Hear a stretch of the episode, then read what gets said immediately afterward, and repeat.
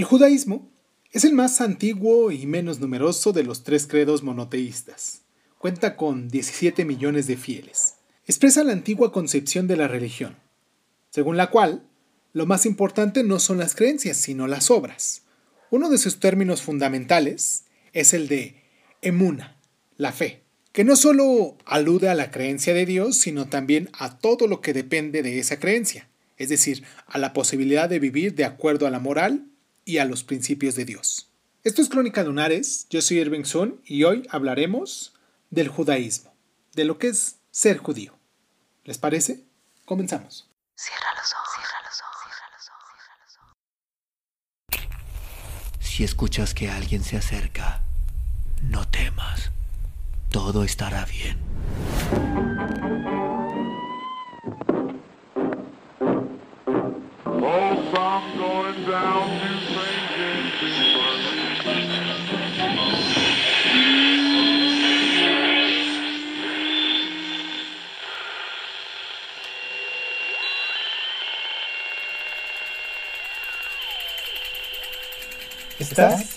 Escuchando, escuchando Crónica, Crónica, Crónica el lugar, el lugar donde, donde, donde entra por tus oídos.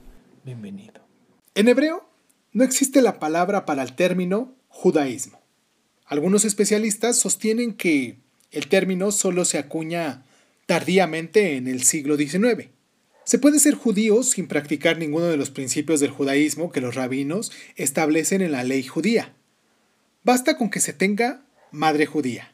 Así los judíos seculares pueden aceptar los valores judíos y adoptar algunas de las prácticas tradicionales, pero no atribuirles un significado religioso. Más bien consideran su condición de judíos como un signo de identidad cultural y étnica. Esta combinación de religión y raza es distinta a la de cualquier otra fe. Vamos a hacer nuestra primera pausa aquí en el programa para recordarles que nos pueden seguir en nuestras diferentes plataformas como Crónica Lunares de Zoom en Facebook, en YouTube y en Instagram como crónicalunares.zoom. Vamos a la pausa y regresamos con el pueblo elegido.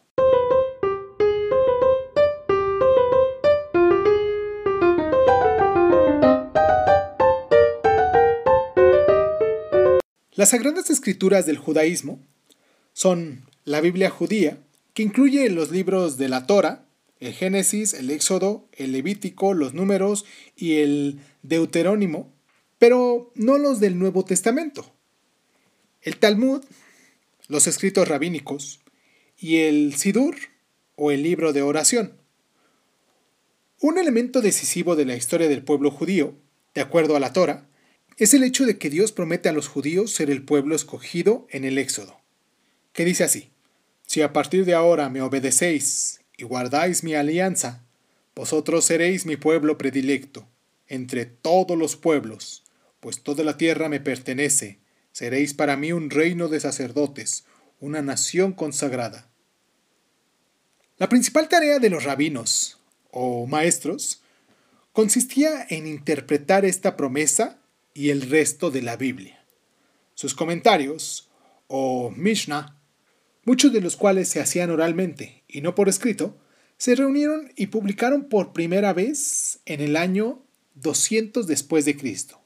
A partir de entonces fueron sometidos a sucesivas revisiones y actualizaciones para dar cuenta de nuevas circunstancias específicas, hasta que en el año 600 quedaron establecidos como los que se conoce con el nombre del Talmud, del hebreo aprender.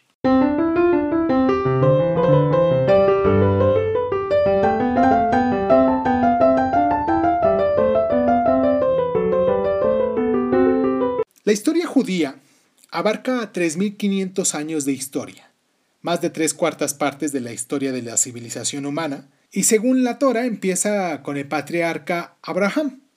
Los judíos fueron elegidos por Dios como el pueblo que debía dar el ejemplo de santidad. Dios los guió en su éxodo de Egipto y también les ayudó a vencer a sus enemigos y a establecer su propia patria en torno al 1200 a.C. En el monte Sinaí, Dios dictó a Moisés, el profeta más importante del judaísmo, una serie de reglas éticas para guiar la vida que se conoce como los diez mandamientos. El reino judío prosperó. En el año 960 a.C., Salomón construyó un templo en Jerusalén que se convirtió en la sede de los ritos y rituales de su pueblo.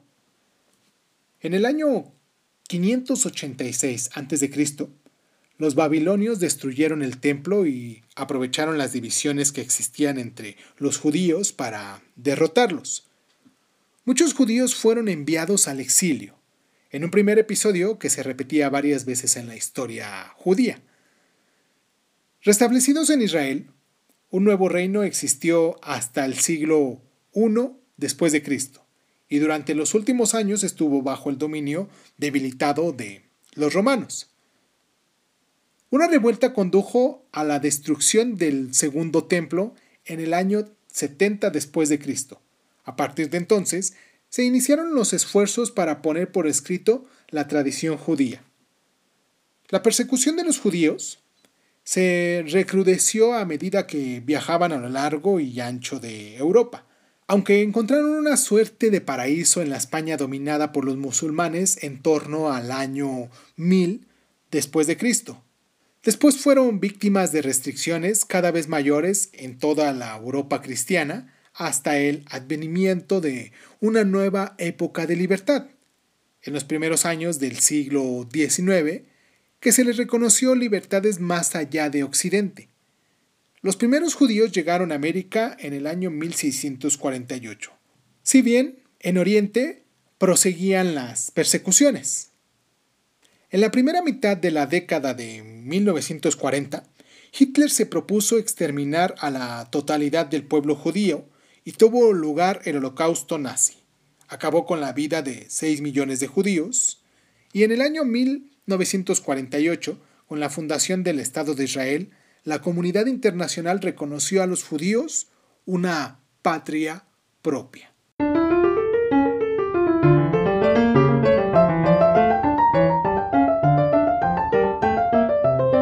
Antes de cualquier otro pueblo, los judíos crearon una identidad distinta y específica que ha sobrevivido hasta hoy. Paul Johnson, dicho en 1987.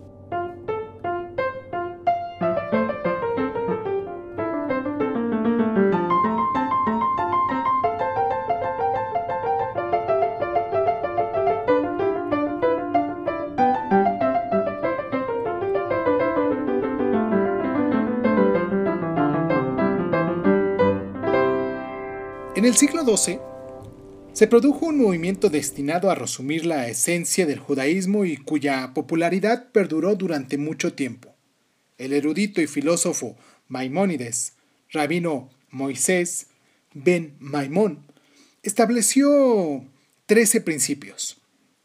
Dios existe, Dios es uno, Dios no posee forma humana, Dios es eterno, los judíos solo deben adorarle a Él, Dios se comunica a través de los profetas, Moisés es el mayor profeta, la Torah es de origen divino, la Torah es válida eternamente, Dios conoce todas las obras de los seres humanos, Dios castiga el mal y premia el bien, Dios enviará a un Mesías y Dios lo resucitará tras su muerte.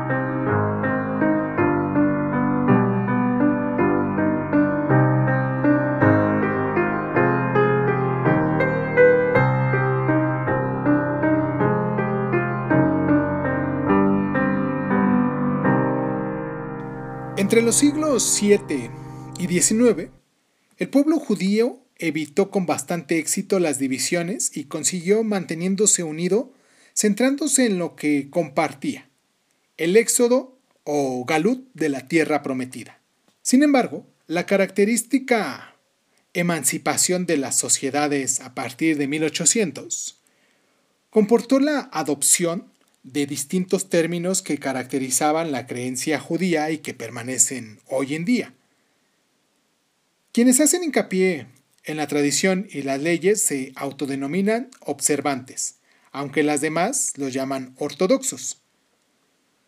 Constituyen en torno al 10 o el 15% de los actuales judíos.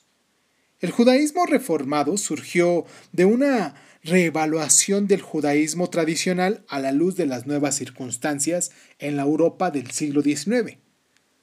Se abandonaron las antiguas leyes que databan de 2000 años atrás, por ejemplo, las relacionadas con los privilegios de las familias de las castas sacerdotal y las exigencias de los rituales de purificación. El movimiento reformado conforma el mayor grupo de creyentes judíos actuales. El movimiento liberal surgió como una rama de reformados a principios del siglo XX. Desde entonces, ha actualizado varios aspectos de la fe. Considera judío a cualquiera que tenga familia judía, y no solo madre judía, y nombra a mujeres rabinos. El propósito de los liberales es reconciliar el judaísmo tradicional con el mundo moderno. Los judíos son el pueblo elegido de Dios, según se dice. Thank you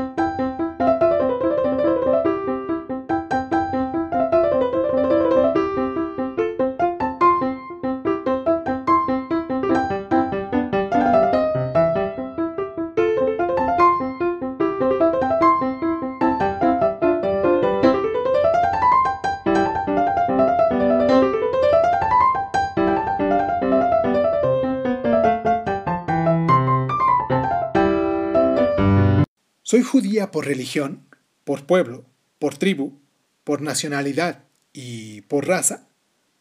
Rabino Julia Neubenger, dicho en 1995. En el año 1200 a.C. inició el reino judío. En el año 586 fue el exilio babilónico. En el año 70 después de Cristo fue la destrucción del segundo templo. En el año 600 se concluye el Talmud. En el año 1800 fue la cisma entre ortodoxia y la reforma. En el año 1900 fue el movimiento liberal. En 1939, como muchos ya sabemos, fue el holocausto nazi. En el año 1948 fue la fundación del Estado de Israel, uno de los estados más recientes a nivel mundial, y del cual pues todavía se tienen muchos, muchos conflictos por los vecinos que tienen a su alrededor. Esto fue Crónica Lunares. Yo soy Irving Sun. Hoy es día 30 de noviembre. Les mando un abrazo muy fuerte. 30 de noviembre del año 2021, del año del Señor. Les mando un abrazo muy caluroso, muy espiritual, por llamarlo de algún modo. Y pues espero que se haya aprendido un poquito más. Es un resumen realmente de toda la historia de los judíos. Y para tal, pues les puedo recomendar a lo mejor un libro que leí recientemente de Paul Johnson que se llama así los, este, los judíos y habla sobre pues, su historia desde principios de, de la humanidad y pues con el paso del tiempo hasta actualmente después de lo de la Segunda Guerra Mundial. Les mando un abrazo muy caluroso, muy fuerte y recuerden que a continuación este, tenemos nuestra parte del el libro de Así habló Zaratustra de Friedrich Nietzsche que se llama De la virtud que hace regalos. Nos escuchamos la próxima semana con nuestro tema que tenemos preparado para hablar sobre los ritos del paso judío. Y pues nada, vamos a terminar hasta aquí. Y pues muchísimas gracias. Muchísimas gracias. Ah, por cierto, esto es Crónica Lunares. Yo soy Irving Sun. No sé si ya lo dije anteriormente, a veces se me pasa, pero después me terminan regañando. Oye, que no dices ni quién eres, ¿no? Y pues muchísimas gracias. Muchísimas gracias. Los leo. Los leo, recuerden, ¿eh? Los leo en mi Facebook como Crónica Lunares de Sun. Ahí nos siguen, nos dejan sus mensajitos. Yo los leo con mucho cariño, con mucho amor. Vamos aquí a, a esto de, de Zaratustra. No terminamos completamente, pero les agradezco por estar.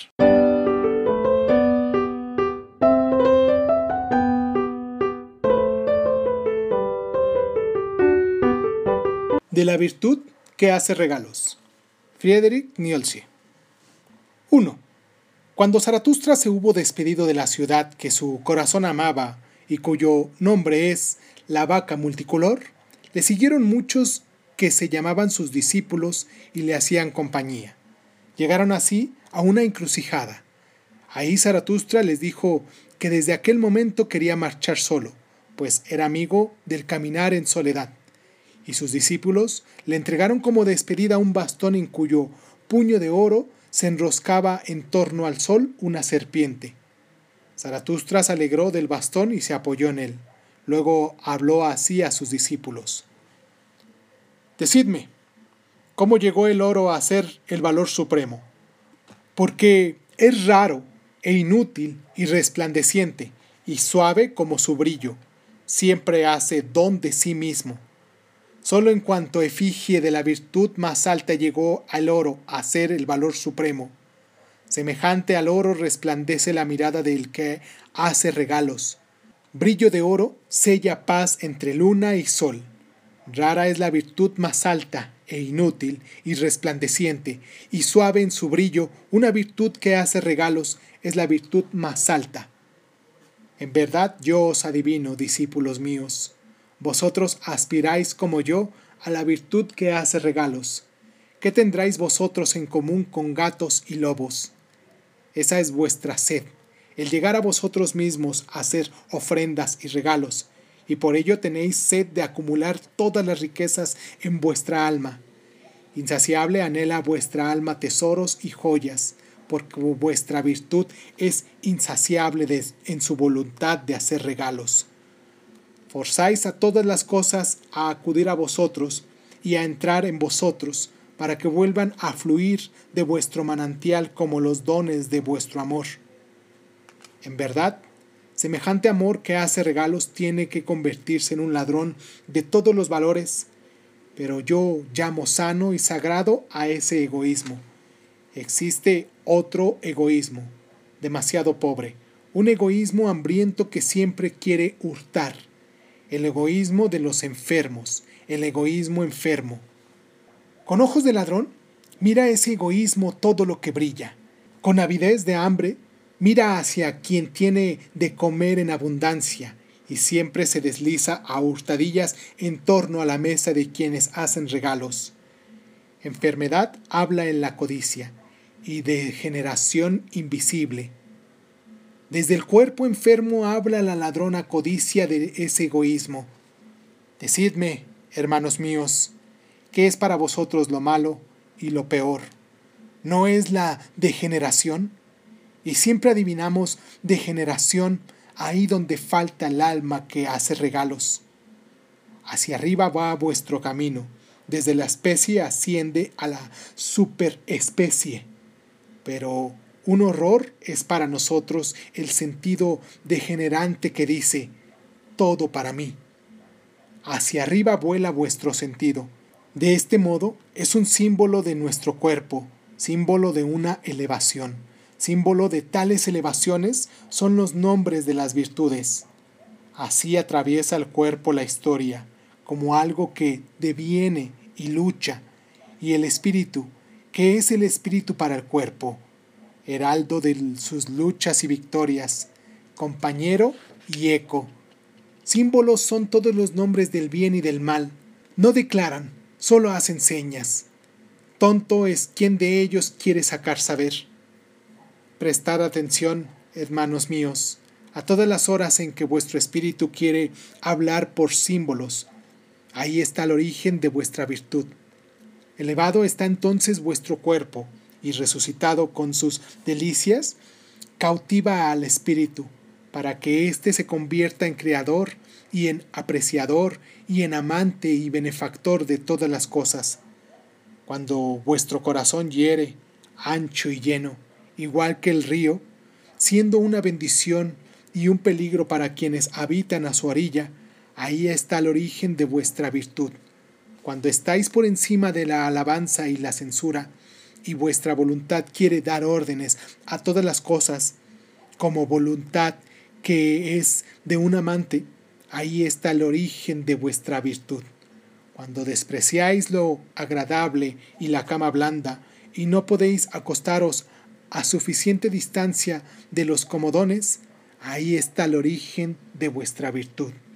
Cuando no tenéis más que una sola voluntad, y ese viraje de toda necesidad se llama para vosotros necesidad, ahí está el origen de vuestra virtud. En verdad, ella es un nuevo bien y un nuevo mal.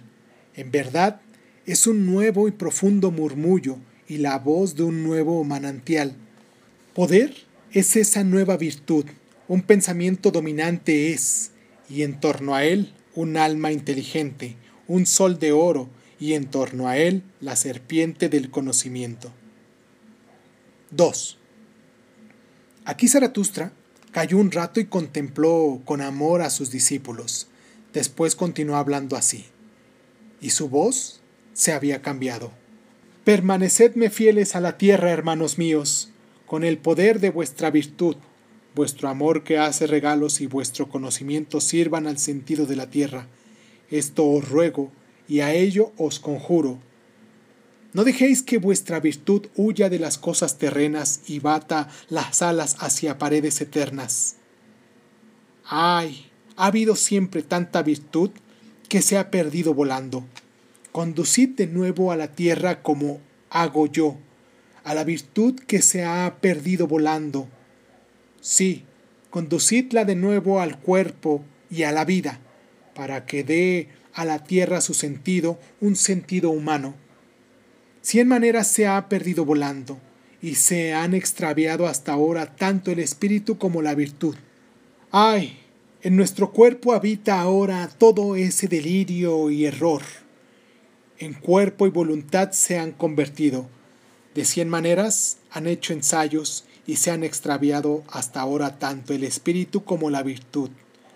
Sí, un ensayo ha sido el hombre. ¡Ay!